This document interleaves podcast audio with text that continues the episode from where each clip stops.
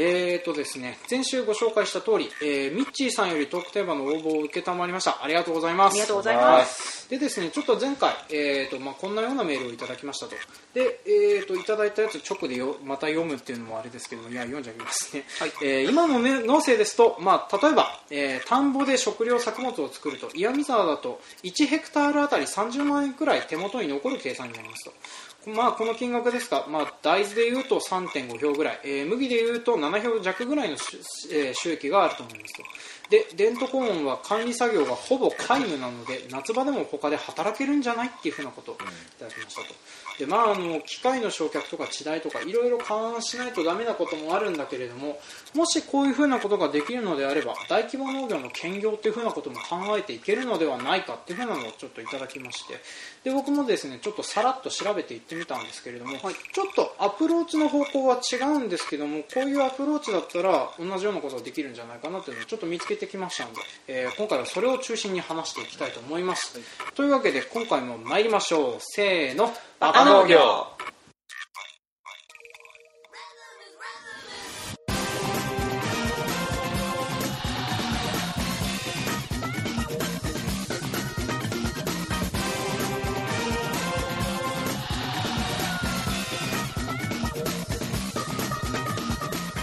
はいこの番組は北海道の中心部札幌市のちょっと東側にある江別市から青年農業者がお送りする不真面目系農業トーク番組です。お相手を務めさせていただくのはジョンとちゃんとペンダです。はい今回もよろしくお願いします。お願いします。ごめんなさい口が乾いてきちゃって周りが悪くなってきてるっていうね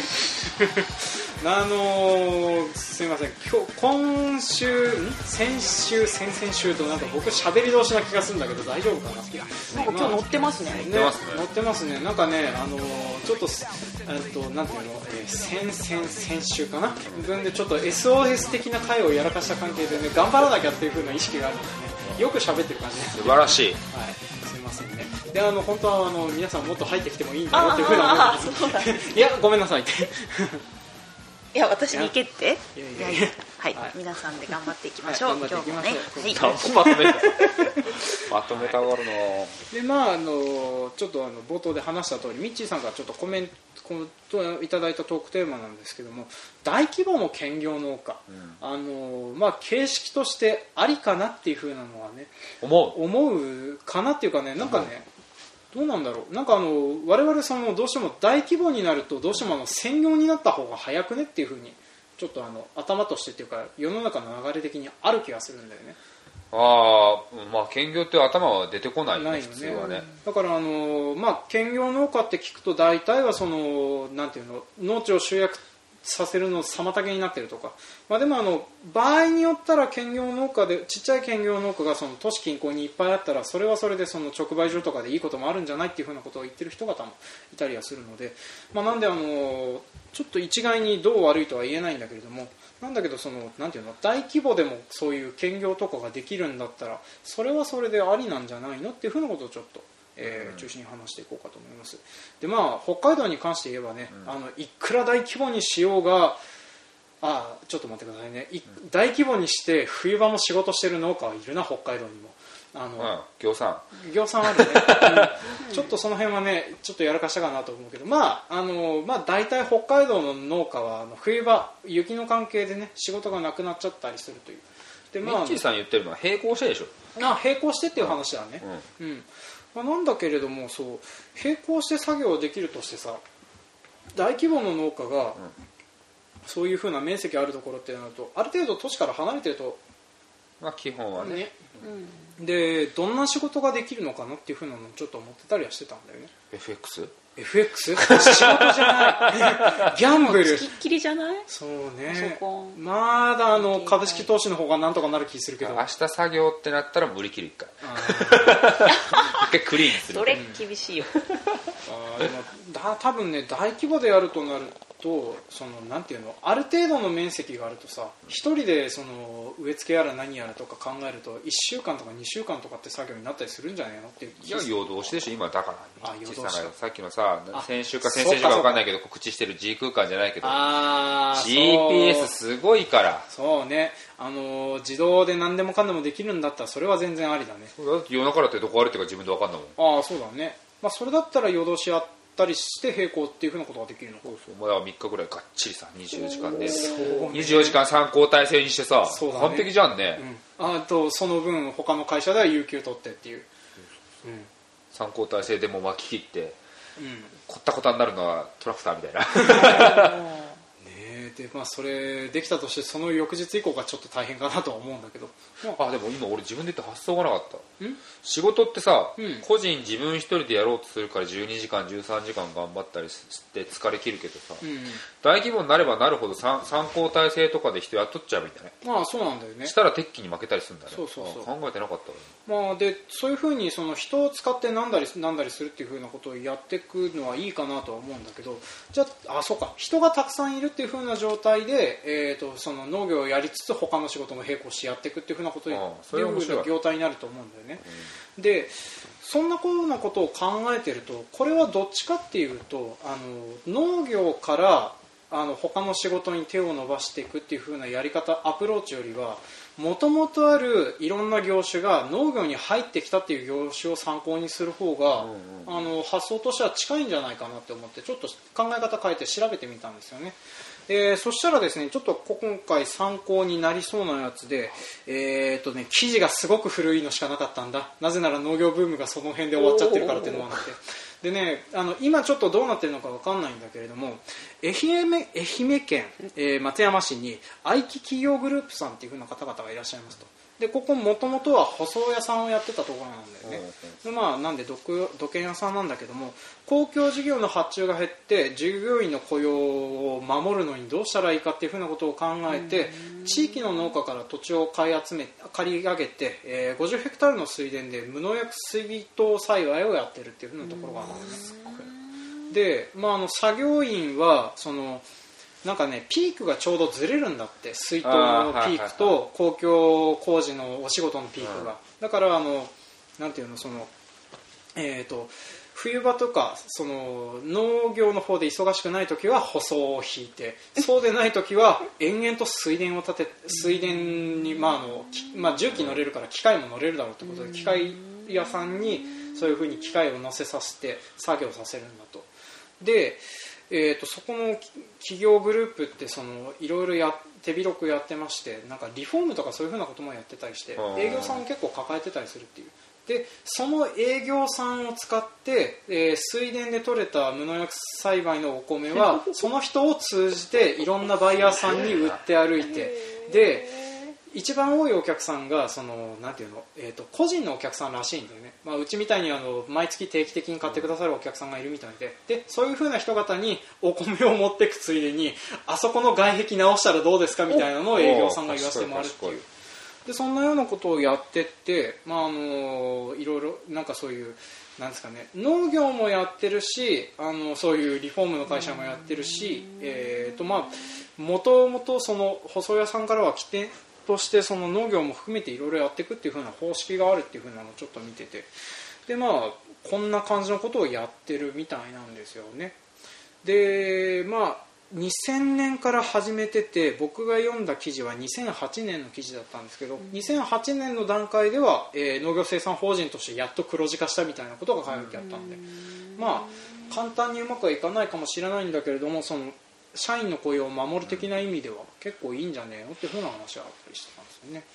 でまあこれを踏まえてなんですけども、はい僕ちょっとこういうふうなのを読んでて思ったのは例えば農業生産法人が、えー、とそのなんていうの直で兼業化しようってなるとじゃあ他の事業何するのって話になってくると思うんですよそれだったら例えばあの、えー、と全く違う業種で繁忙期がずれる業種の人方と提携を組むとかあとはあの下手したら子会社化するとかそういうふうな形で入っていってあのなんていうのちょっとその辺会社法的なことはよくわからないけれどもそんな感じでその企業グループ的なものとなって働いていくっていう風なやり方とするんであればあの農業の兼業化みたいなのっていうのは意外とスムーズにいくんじゃねえかなっていう風なことをちょっと思ったりしてたんですよね。うんで、えーとまあ、これがその実際にやってるところあるかっていうふうに思って、て一生懸命探したんですけど、残念ながらこれはちょっとパッと見つからなかったんですね、あの前々週で話したあの Google 先生がうまいこと答えを出してくれない問題で 出た通りあのこれもなかなかね答えが出なかったんだけれども、まあ、ちょっとあの似たようなコラボ可能そうな業種として一応やってるのがあったりするのでちょっとそれとかを上げたりなんだりしていこうかなと思いますけれども、はい。で今のうちにこの辺の部分ってなんか突っ込みどころとかこの辺大丈夫って思うところとかってなんか思うところあったりする？なんか好きなことをうん。やるなら副業がいいよね、まあ儲かるからっていうのかもしれないけど、せっかくもうずっと一年中忙しくなるまあっていうことはそれだけ本当好きじゃないとやれないんだろうなとそう。まあ、できるからって言ってねそれで急に僕もあの土建屋さんになってねって 言われたらそれはそれで困るかなって思っちゃうとかね、まあ、だからこの辺なんかねこの会社ももともとはそういうふうな事業がしたくてやったっていうよりは、うん。あのまああのいろんな金融機関から M&A の依頼を受けたんだと、ん。だからあのお金貸しててあのそのなんかここの企業さんの中小企業さんの営業成績があんまり良くなくてあのなんかいろいろあれなのでなんかここの会社買ってくださいませんみたいな話が金融機関から来たおかげでポンポン事業が増えてったんだと。あでー。連結決算すると赤字みたいなのが結構あったりしてたらしいんだけれども。まあそれでもそのうまいことえー、と強強調していく中で黒字化を目指すみたいなことを、えーやっていくっていうふうなのをなんかあの建設新聞ってあるんだね。初めて読んだけどそこの記事で書いてあって、うん。面白いこと考えるもんだなって思ってたりはしてたんだけどね、うんまあなんでちょっとこの方針で無理やりその後の話をしていこうかと思うけど、はい聞大丈夫ですかね。はい、はい。お願いします。でちょっとあのえっ、とまあこの辺の話をし始めるとほとんどあの今の普通の農家でもあの大規模じゃなくても全然コラボ可能じゃねえかっていう風なの出てくるかと思うんだけど、まあ、それはそれとして見ていただければいいかなと思います。でまずあのパッと思いつくのって何かあります？この辺の業種だったらコラボできんじゃねって、まあ、さっき言った IT グループさんみたいな感じで、あのーなんか土建屋さんとは多分親和性が高いと思うんですよね、我々業種的にで機械も乗れるし、あの多分大徳とか持ってる農家さんもいっぱいいるしで,、うん。でその辺で多分親和性は高い業種かなとは思うんですけど、まあ、それ以外のやつで。基本営業が個人に営業が必要なものを業種と組めるんじゃない？今の感じだと。ああそっか。個人に営業。車を持ってって、うん。各エリアがあって動き回ってる営業を持ってる会社だとうんうん。基本的にはまあついでに米を売ってもらうっていうか、うんうんうん。とここはこういうのを作っててっていうので売って売りに歩いてもらう、うんうんうん。でそれでいいものを作ってそれを目的にお客さんが逆に増えるパターンもあるからああそうだね。それでそこにまた入り込んでいくっていうのはあると思うよ。じゃあなんかあの商社的というかなんか卸取り扱いみたいな会社といかやいや逆だ。リフォ逆？リフォーム業者じゃないけどあさ要はあそうかそうか。じ地場でうんうんこう車要は多分車がないと物物が運べ物が運べないからうん。そういうので動いてる人。うんうんでもあの運送会社はダメだよ。ああまあそうだね。行く運送場所が会社じゃな決まっちゃってくるからね。て営業としてそこの目的プラス付随していく。うんうんうんうんことができるとこだったらあれだと。めっちゃ例えばあのそれこそ不動産屋さんとか。あとはクリーニングとかさ。ああクリーニングでかいね。うんうちも多分一番米を売ってくださってるお店はクリーニング屋さんだったりするんだけとどかあると思う、うん。やってんじそうまあやってるやってる。そうね気づいたらやってたって言ってんじゃん、うん、でまああとそのぎっちゃん言ってくれた通りそういうふうな営業さんもあると思うしあと僕が調べててこれできんじゃねえのって思ってたのは酒造。酒造メーカー。おあー。そうねそうそうそう。季節がそうね。ね。まあ、ね、ちょうどお酒屋さんは冬場に仕事が集中するから、まあ、例えばあの夏場にそこと提携して、えー夏場は米農家の方であの酒蔵さんの人方も手伝ってもらって酒米を作り冬場は酒造っていう、実際だって新潟とかうん、多分やってる酒どところはころ米どころはうん、夏農家なあそう農家が冬当時のバイトするの。あそうね。そういえばそういう洗礼があったね。なんかあの、うん、昔からある考えだと思う。でまあそんな感じで結構ありかなと思うんだけど。まあでもあのあの米も日本酒も年々需要が冷え込んでる商品2つも抱えるって大丈夫かなっていうふう日な本酒は伸びててる今海外で伸びてるからあそうなんだ。あすいません。ちょっとその辺は僕国内はもうだって酒飲まず飲酒量が減ってるも。んあ確実に。まずねお酒飲むのがねあのそうね。そうだよ札幌かなんかであで最初の乾杯は札幌ビールでっていう風なのを標語にしようとしてたりする。どうかな。どうかな。最高でしょなんかそんな大きな業者がさ、うん。出てきてやることかな？ただの宣伝じゃん。もっとなんかちょっと 寂しかった、まあねうん、寂しかった。これでいいのかなって思っちゃった。あの標語関係はねあくまで標語だからね、うん。僕もあの北海道のゲームあの子供のゲームする時間が長すぎるから ノーゲームで作りましょうみたいなのはズコーってなったけど。関係ない。あのそうねまあ性格もあるんだけれどもそうせざるを得ない地域地政学的な状況っていうのは間違いなくあるよなとは思ったりはするんだけどね、まあ、それは置いといて。であと,、えー、と僕はちょっとできるかなって思ったのはダブル一次産業。ダブル一位産業？えあの漁業と。それは思った。ちょっとどうか例えば、あのー夏の間は平地で農業をして冬場になったら牡蠣とかホテホタテとかそういう関係のところをできるところに。なんで自分と違うから今若干笑って折れたいやいや。まあ私は遠洋の方を遠洋の方ね描いたんだけど、まあ、でもなんかね今遠洋の方とかもね飛行機で現地に船を置いてあってひ飛行機でそこの漁港まで行ってそこでやるからそこまで時間かかる長時間船に乗ったりしないみたいな話聞くからだからあのまあそのなんていうの例えばあの漁業生産法人と農業生産法人でタッグを組んででまああの漁業生産法人って面白い。なんかでも漁業って生産漁業ってさ 生産じゃないけどあれ何法人って言うんだろう？分かんなくてね。うん。まあ、とりあえず漁業でも多分そういう組合的なものはあると思うからそういうふうなところと組んで、まあ、その夏冬でその労働時間逆転させてやれば面白そうかなとは思ったりはしてたんだよね。まあクソ忙しそうだなとは思うけど。そしてあと地元がどっちになるんだろうっていう問題ね,、うん、ねあの冬になったら網走の方にとかそんな世界になるのかな。本まあ当に昔からやりたいって言ってるのは北半球で農業して半年南半球で農業。そうね、うん。これはねしてみたい。オーストラリアと行ったり来たり、ね。はいオーストラリアとかニュージーとか行きたいっす。ね。ビザが必要になるお仕事。3ヶ月だけ向こうで農業。うん。あの円安円高に泣かされたり笑ったりするっていう凄まじいお仕事、けどしてみたい。ね。まあ、でもなんか結構あるところはあるみたいだね海外で農地もあってっていうね。ねうん。まあ、それもちょっと話はずれてきたりするかもしれないけどまあでもそんなのもあったりしますと。であとはありそうなのは例えばアクティビティの経営をしているところ。例えばあのなんとか牧場とか山のツーリングガイドとか山の山登りガイド的なお仕事ガイドと。かその辺の人方と牧場とかが組んで何かやってたりするっていうのは結構あったりしますね、まあ、であとはありそうなのはファームレストランの経営とか。うん。まあまあな。どっちかっていうとこれはあのレストラン修行にしてその外側でなんか適当に農業やってますだけどもどうなんだろうね。なんかやってるところもあったりするしであと自社のところを使ってるところもあるんだけれどもそれはどなんかあのうまくいってるのはレストラン経営がうまくいってるところっていう風な感じがあるからね、難しいよな。うん。うん地方まで足を運んでくれる人がいる前提のそうなんだよね。だからなかなかね。できて交通量の多い国道沿いっていう風な条件があるんだけれども、ね。まあ、そうでないところも寄せられるところはあるかもしれないけどね、うん、まあそんな感じでなんていうかあの自分のところで持てる事業を増やせるだけのその作物の体系みたいなのを作ってしまえばあの他の事業を持ててでこれの方が実はあの6次産業化より進めた方がうまくいくんじゃねえのっていう風なのをちょっと調べたりしてて思ったりはしてたんですよね。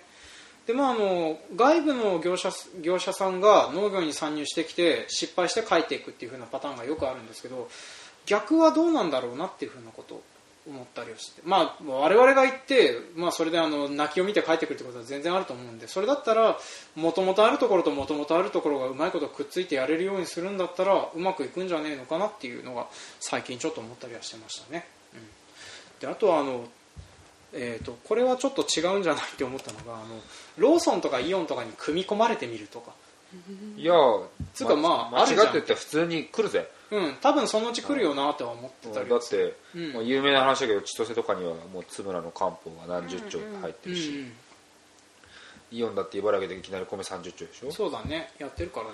いやー取り込まれるよ。まあ多分下手したらそっち現実的なのかなっていう風な感じはするけど。そうでいつも言ってるのは取り込まれた時に安穏としてられる農家はいないっていうね、まあね。だって企業に変わ,、まあ、変われなくてもレンタルしたにしてもさそこで働けるだけの能力が認められなきゃ働けないんだからさ俺ら。そうね。そのための能力を身につけるための努力必要っ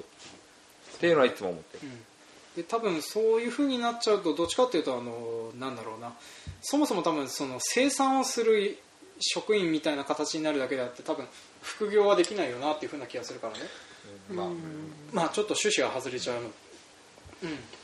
まあでもありえそうだからなんかそういうふうなのやるぐらいだったら自分でなんか事業を考えてもう一事業立ち上げられるような作物形態でなんか細々とやっていければそれはそれで面白いんじゃないかなってちょっと思ったりはしてました。そしてあとこういうのこそ同友会とかそういうふうなところがうまく扱うでうまいとこ回していければいいポイントなのかなってちょっと思ったりはね。うん、あの異業種で交流してその甲斐があるものだと思うんだけど、まあ、でもこういう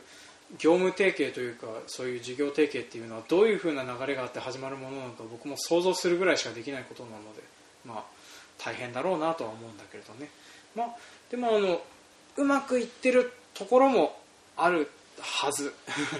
まあうん。で僕が挙げたやつはその読んだ時点の2008年の記事ではうまくいってそう、うん。今はちょっとどうなってるかわからないけれどもっていうね、うん。まあ、なんでちょっとそんなような形で、えーとまあ、こういうなんていうの業務提携型の大規模兼業農家スタイルみたいなものはありなんじゃねえのってところで話をまとめさせていただければなと思います。はい。ね、これであのミッチーさんとまたあの思ってることと違う方向に行ってたらどうしよう。な心配がありますね、私。もね、ちょっとねあのずれてきてる気もするけれどもまあそれはそれってことで、はい、うん。すみませんあの僕そういう歪んだフィルターを通すとこういう風な形になってしまいますミッチーさんは研究したいんかな？わ分いやからんけど。したいけど。いしたいわけじゃないと思うけど。思うけどでも多分現実的にこういう風な状況だったらあの大規模でこうやって回して兼業もできんじゃねっていう風な話だから、まあ、そこから膨らましてこうなりましたっていうね、うんまあ、ありえそうってことで、まあ、とりあえず、えー、とこんな話になりました。はいというわけで、えー今回は、えー大規模兼業農家スタイルのお話でした。はいはい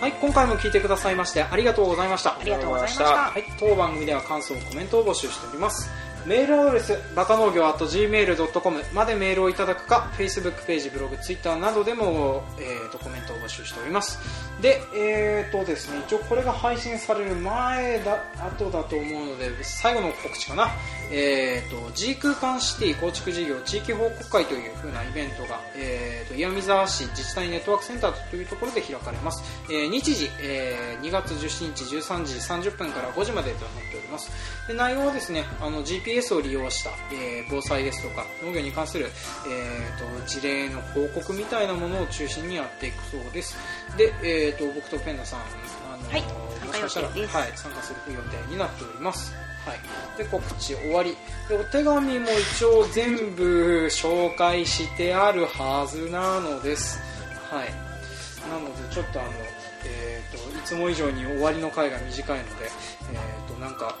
小話でもいいするついでに話をすること最近なんか変わったことあった会社会社になりましたよ会社、はいおめでとうございます会社立ちましたね、立ちました1月1日から正式晴れてアンビシャスファーム株式会社となりましたはい、横文字が入っております横文字じゃないあのアルファベットが入っておりますボーイズ・ビー・アンビシャスというはい、クラーク博士はい、言葉の一部これを引引用したわけじゃないんだけどまあそれもかか絡みつつ志を高くはい。次世代につなげられる農業をやっていこうかとやっていくための会社にしました。今後とも。よろしく あんま面白いこと思ってなかった。まあそんな感じでちょっといろいろとね家庭環境やら何やら変わったり。家庭環家庭環境っていうかまあ職場が変わったよ。職場が変わった感じだもん。変わったりねと最近面白いことそう僕はあのなんかあのなんだろうな米を小ロットで全国各地に売る方法みたいなのをいろいろ考えたりしてるところ、まあ、洗礼はあるんだけれどもあのまあ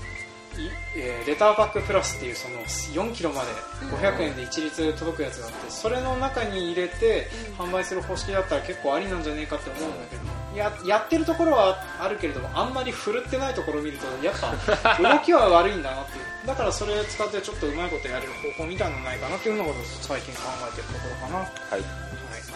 であとはそうね。今うちのテレビ壊れて見れないさ。知らんがな。知らんがな。買ってください。はい。